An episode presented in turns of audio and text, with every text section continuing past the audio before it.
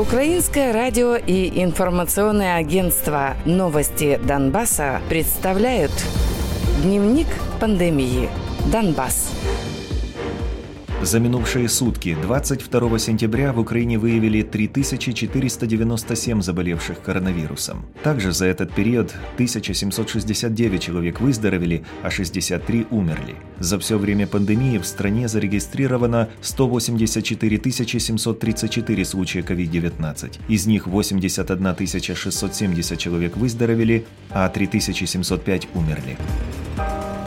На подконтрольной властям территории Донецкой области от коронавируса умерли два человека за минувшие сутки. В области зафиксирован рекорд по количеству новых больных. COVID-19 диагностирован у 129 человек, в том числе у 12 детей и 9 медработников. В Луганской области выявили 47 заболевших коронавирусной болезнью. С начала пандемии в регионе выявлено 817 случаев COVID-19, среди них 40 детей. Из них 434 человека выздоровели, 6 умерли. На подконтрольной группировке ДНР территории за сутки выявили новую смерть из-за коронавируса. Умерла 83-летняя женщина.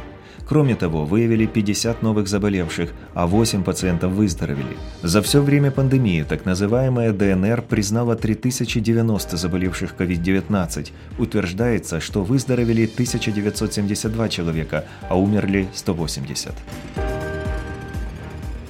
Число инфицированных коронавирусом в отдельных районах Луганской области выросло до 868.